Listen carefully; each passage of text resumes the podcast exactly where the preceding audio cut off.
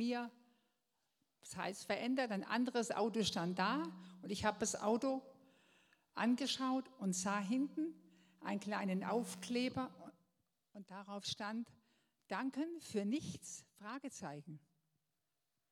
Dann dachte ich mir, was wird dieser Autofahrer, diese Autofahrerin wollen mit, diesem, mit dieser Aussage verbinden? Danken für nichts? Das habe ich mitgenommen mit heim, habe darüber nachgedacht und dachte mir, das wird die Predigt werden der nächsten Zeit. Danken für nichts, aber heute mit Ausrufezeichen. Danken für nichts. Ein syrischer Vater erzählte mir, wie sein Haus ausbombardiert wurde. Seine Frau mit drei Kindern kamen ums Leben. Und er konnte sich mit den Kleidern auf, der Schulter, auf den Schultern retten und kam inzwischen nach Deutschland und hat ein gutes Deutschdiplom absolviert und hat jetzt vor, ein Lehrer zu werden. Freue mich sehr. Dann eine Familie Möller ist glücklich über das Gelingen ihres Eigenheims, vor dem sie schon jahrelang geträumt haben, darauf gespart haben. Sie sind eingezogen.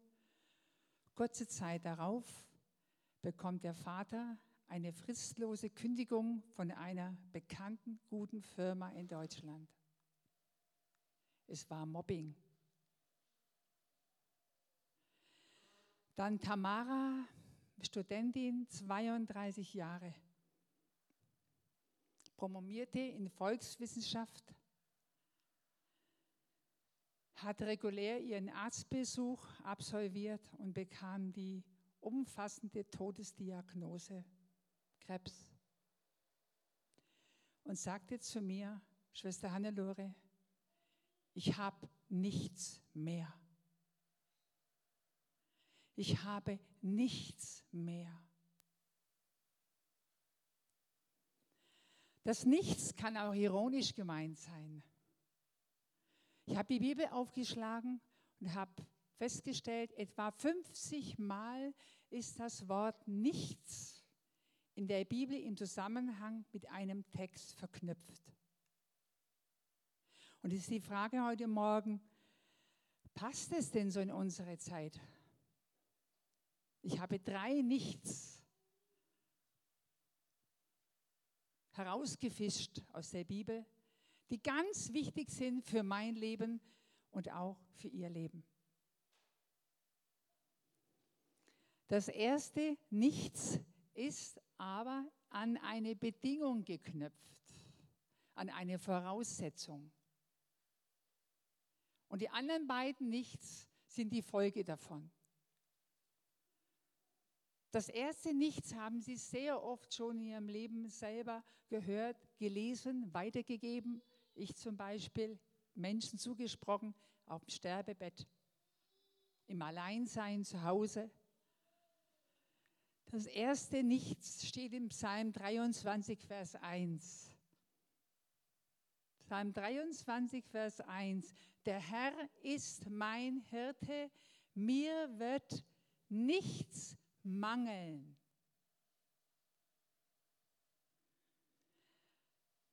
Spricht David.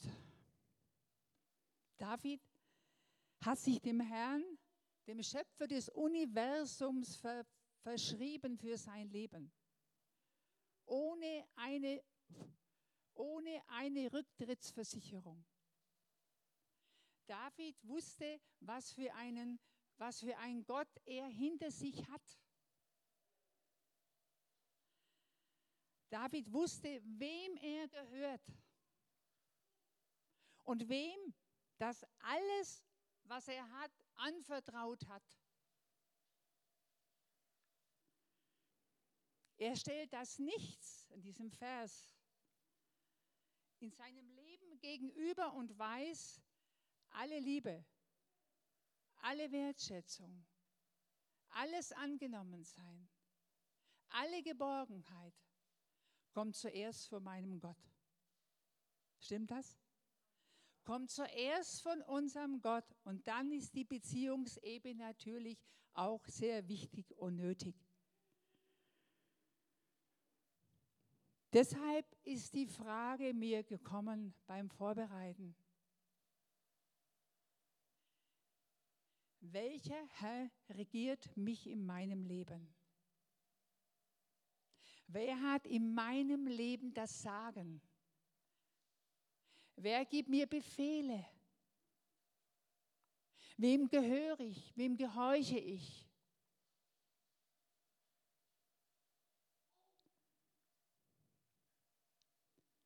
In der Verfolgung von Saul wurde das sehr deutlich, wem, dieser, wem der David hier vertraut. Wir kennen alle die Geschichte von David. Und deshalb tut er zutiefst proklamieren, hier in diesem Psalm auch, in seinem Leben die umfassende Fürsorge von seinem Herrn. In der Verfolgung von Saul durfte er die Fürsorge Gottes großartig erfahren. Lesen Sie 1 Samuel-Buch. Großartig. Und eine Frau, die ich kenne, hat diese Fürsorge in ihrem Leben auch großartig, handgreiflich, buchstäblich erfahren. Susanne. Sie war etwa 30 Jahre, sie ist hin und her gelaufen, wie sie sagte, hat ihr ganzes Erbe, ihr großes Erbe von ihren Großeltern verschleudert, um Liebe, um Anerkennung und Geborgenheit zu bekommen. Sie kam in eine ganz tiefe Depression, in ein ganz großes Loch ist sie hineingefallen, wie sie sagte. Und dann, zufällig, hat sie eine Bekannte eingeladen zu sich nach Hause. Und diese Bekannte hat ihr erzählt von ihren Erfahrungen mit ihrem Gott. Und dann sagte die Susanne, das kann doch mir nicht passieren. Das kann doch bei mir nicht möglich sein mit meinem Leben, was ich dir jetzt erzählt habe. Einige Zeit später hat die Susanne ihr Leben in Gottes Hand gelegt, hat ihr Leben aufgeräumt nach hinten, hat eine Ausbildung gemacht als Lebensberaterin und ist heute unterwegs und hilft den Menschen, die seelisch instabil sind, zu einer festen Persönlichkeit zu werden und zu einer Beziehung zum Herrn.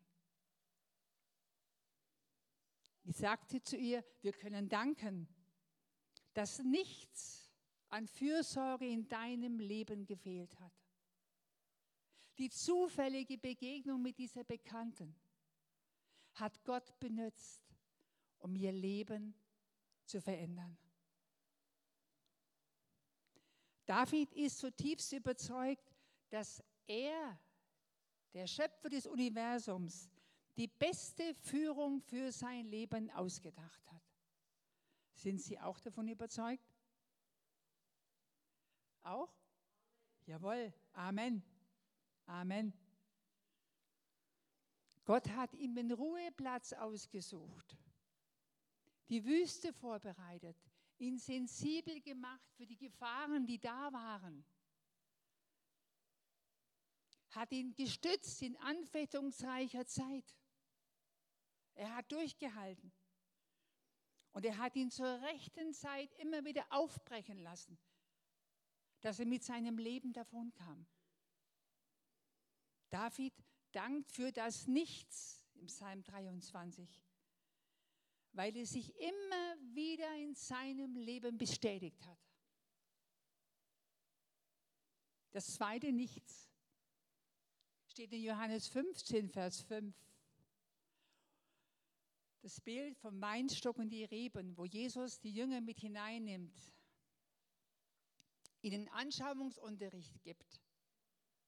Und dann sagt er zu ihnen, passt auf, denkt daran, ohne mich könnt ihr nichts tun. Wie viel Mühe und Hingabe hat Jesus in das Leben seiner Jünger investiert? Er hat sie trainiert, geschult, trainiert weil er wusste, eines Tages wird er die ganze Weltgeschichte in die Hände seiner Jünger geben. Und die Jünger werden Zeuge sein seiner Kraft und seiner Macht. Aber dafür brauchen die Jünger Schulung, Hinweise, Hilfestellung, ein Leitbild, ein Vorbild. Und wir sehen es an Jesus. Jesus lehrte die Jünger, allein mit dem Vater zu sein. In Lukas 6 steht die Geschichte, wie er die Jünger berief. Und da steht drin, er hat sich wegge weggewandt, eine ganze Nacht im Gebet verbracht, weil er wusste, ich muss meine Jünger berufen, sie schulen. Und das geht nur in der totalen Abhängigkeit von meinem Vater. Jesus war mit den Jüngern abseits auf einem Berg in Matthäus 5 und hat ihnen die geistlichen Prinzipien erklärt, die sogenannten Seligpreisungen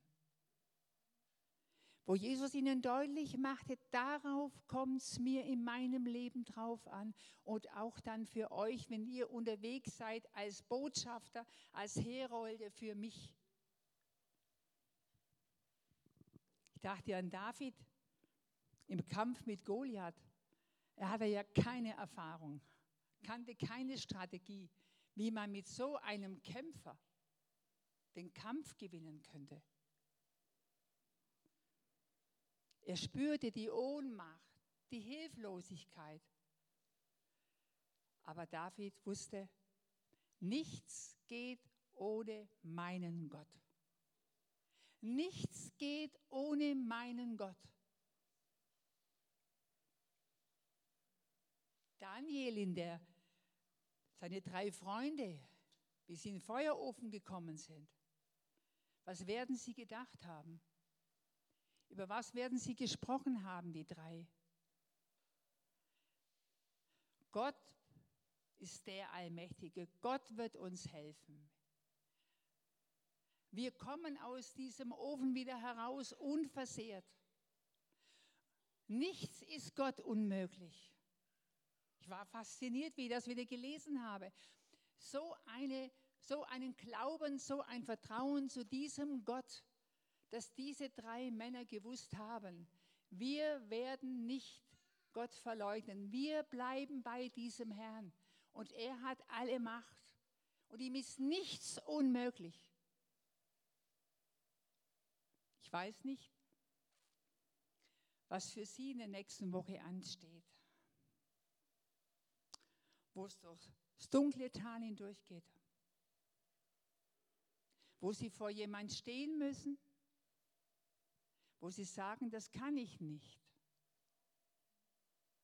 Das will ich nicht. Dann denken Sie an die drei Freunde und trauen Sie es dem Herrn zu. Ihm ist nichts unmöglich. Nichts unmöglich. Und das dritte Nichts, Römer 8, 38 und 39. Denn ich bin gewiss, dass weder Tod noch Leben, weder Fürstentümer noch Gewalten, weder Gegenwärtiges noch Zukünftiges, weder Hohes noch Tiefes, nichts kann uns scheiden von der Liebe Gottes, die in Christus Jesus ist, unserem Herrn. Amen. Nichts. In unserer Zeit jetzt unsere Ängste. Unsere Ängste vor Krankheit, denke an meine Familie. Unsere Ängste an Trennungen, in Beziehungen. Man gibt der Beziehung eine Chance, aber es wird nichts. Unsere Ängste vor dem Tod, der uns alle sicher ist. Die Ängste, die uns lähmen, die uns nicht schlafen lassen die uns umgarnen und uns demotivieren, dass man gar nicht mehr aufstehen möchte, gar nicht mehr kochen möchte, so sagte mir eine Frau in der Gästewoche in Oberstdorf. Ich kann nicht mehr. Ich denke jeden Tag daran, wie lange wird mein Mann noch eine Arbeit haben. Und diese Ängste sind schon sehr, sehr beängstigend, berechtigt existenziell. von dieser Frau. Und da hinein zu sagen, zu wissen, Jesus hat alle Ängste, die uns begegnen, entmachtet am Kreuz von Golgatha. Ein für alle Mal entmachtet, die Macht und die Kraft genommen. Und sie haben nicht mehr die Herrschaft und die zerstörende Wirkung in meinem Leben, in ihrem Leben. Das sind solche Wahrheiten, die man sich immer wieder vorsagen darf. Und dann bekommt die Angst die richtige Rangordnung. Und das Vertrauen zum Herrn, das wächst. Und ich weiß, wer Gott ist. Ich weiß, was Jesus getan hat für mich. Nichts, unsere Ängste können uns wegbringen von Jesus. Unsere Schuld, wie kann uns die belasten? Besetzen, in Depressionen stürzen. Nicht alle Depressionen sind Ursache von Schuld, aber manche Depression, Depressionen kommen daher, weil die Vergangenheit nicht ins Licht Gottes kam, weil ich keine Vergebung zusprechen habe lassen. Eine Frau sagte mir im Gespräch, im Vorbeigehen, Schwester Hannelore, das kann mir Gott nicht vergeben.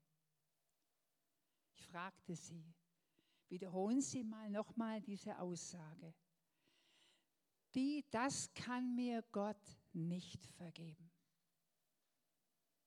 Da kam mir ins Gespräch und ich sagte ihr, wissen Sie, Jesus ist nie fertig mit mir und mit Ihnen. Er ist nie am Ende mit der Vergebung bei mir und bei Ihnen. Denken Sie über diese Sätze nach. Und wenn Sie meinen, das trifft auch bei Ihnen zu, dann klopfen Sie bei mir in meinem Zimmer. Und sie hat es gemacht. Sie bekam so eine Befreiung und Loslösung von einer alten Schuld über 20 Jahre. Sie ist frei. Sie ist froh. Sie kann schlafen. Johannes 8, 36, dieses wunderbare Wort, was ich liebe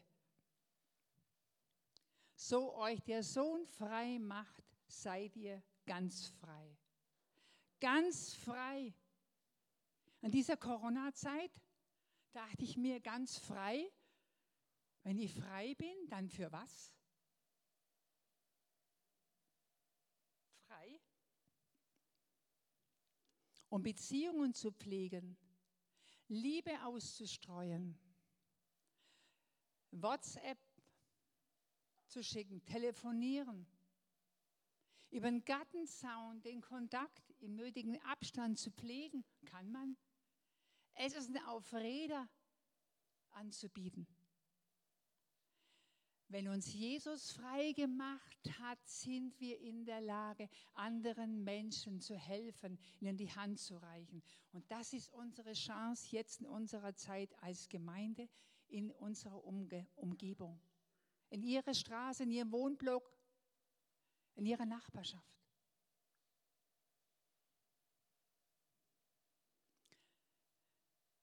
Nichts kann uns scheiden. Auch meine Lebensumstände nicht. Und die sind manchmal schwer. Meine auch gerade. Gerhards Lebensumstände sind auch schwer. Angelikas Umstände noch schwerer und da Ja zu sagen. Und zu wissen, dass Gott einen guten Plan damit verwoben hat. Und dass, sie, dass wir bei den Lebensumständen doch nie unsere kleine Vision verlieren für unser Leben, auch wenn wir es nicht ganz umsetzen können. Unsere Vision für unsere Gemeinde nicht vergraben fragen, Herr, wo kann ich das umsetzen? Zeig du mir eine Spur. Zeig du mir einen Menschen, mit dem ich es gemeinsam vielleicht tun kann. Denke an Paulus und Silas im Gefängnis, die wunderbare Geschichte. Sie sitzen drin im Kerker, hat nur noch eine Möglichkeit, Lobpreis zu machen. Gott zu sehen, wer er ist. Und sie haben es gemacht. Und sie konnten das Nichts, alle Mauern, allen Ketten gegenübersetzen. Und wir kennen die Geschichte und die beiden wurden frei.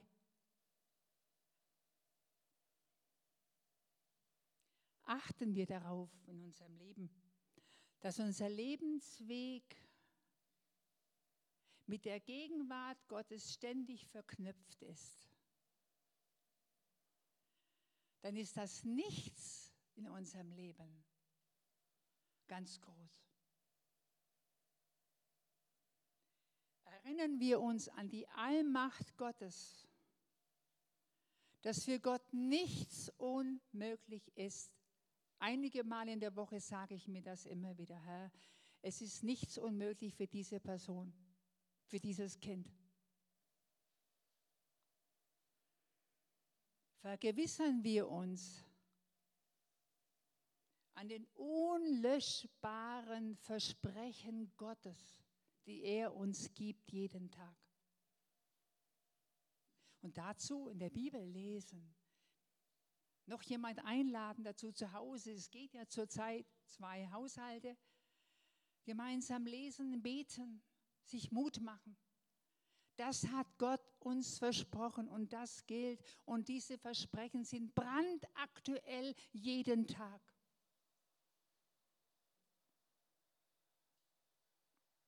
Danken für nichts. Wir haben hineingehört. Wir haben verstanden, diese drei Sätze aus, dem, aus der Bibel, Psalm 23. Mir wird nichts mangeln, wenn er mein Herr ist, mein Chef, mein Boss. Und ich wünsche es jedem von uns hier in der Gemeinde, dass jeder von uns es heute Morgen für sich sagen kann, Herr Jesus, du bist mein Herr, du gehst vor mir, ich gehe hinter dir. Und dann Johannes 15, nichts ohne Jesus zu tun, alles mit ihm in Beziehung zu bringen. Und dann gibt er uns Vollmacht und Weisheit, Unterscheidungsvermögen, Urteilsvermögen, was wir gerade brauchen. Und das Nichts aus Römer 8. Nichts kann uns scheiden von der Liebe Gottes. Amen. Nichts kann uns scheiden von der Liebe Gottes.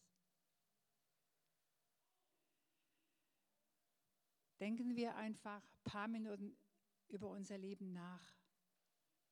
Gibt es jetzt in meinem Leben ein Nichts, dem ich ein Frage, Fragezeichen dahinter setze, wie bei dem Autoaufkleber? Traurig ist Jesus so, dass er aus dem, bei dem Nichts ein Ausrufezeichen setzen kann heute Abend, wenn ich mir Zeit genommen habe, mit dem Herrn darüber zu reden oder einen Menschen anzurufen aus der Gemeinde, mit der Person zu reden, zu beten und zu wissen, Jesus ist mein Herr. Oder ich mache die Beziehung zu ihm neu fest. Und bitte alles, was in meinem Leben verkehrt war, unter seine Vergebung zu nehmen. Und die Festplatte meines Lebens, ihres Lebens darf gelöscht sein. Wunderbar. Und dann das Nichts kann uns scheiden von der Liebe Gottes.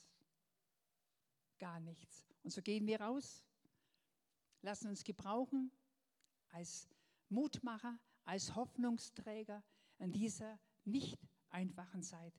Ich wünsche uns allen einen ganz frischen ja, Mutausbruch, ja, einen frischen Mutausbruch, dass wir sagen, Herr, ich lass mich von dir gebrauchen. Amen.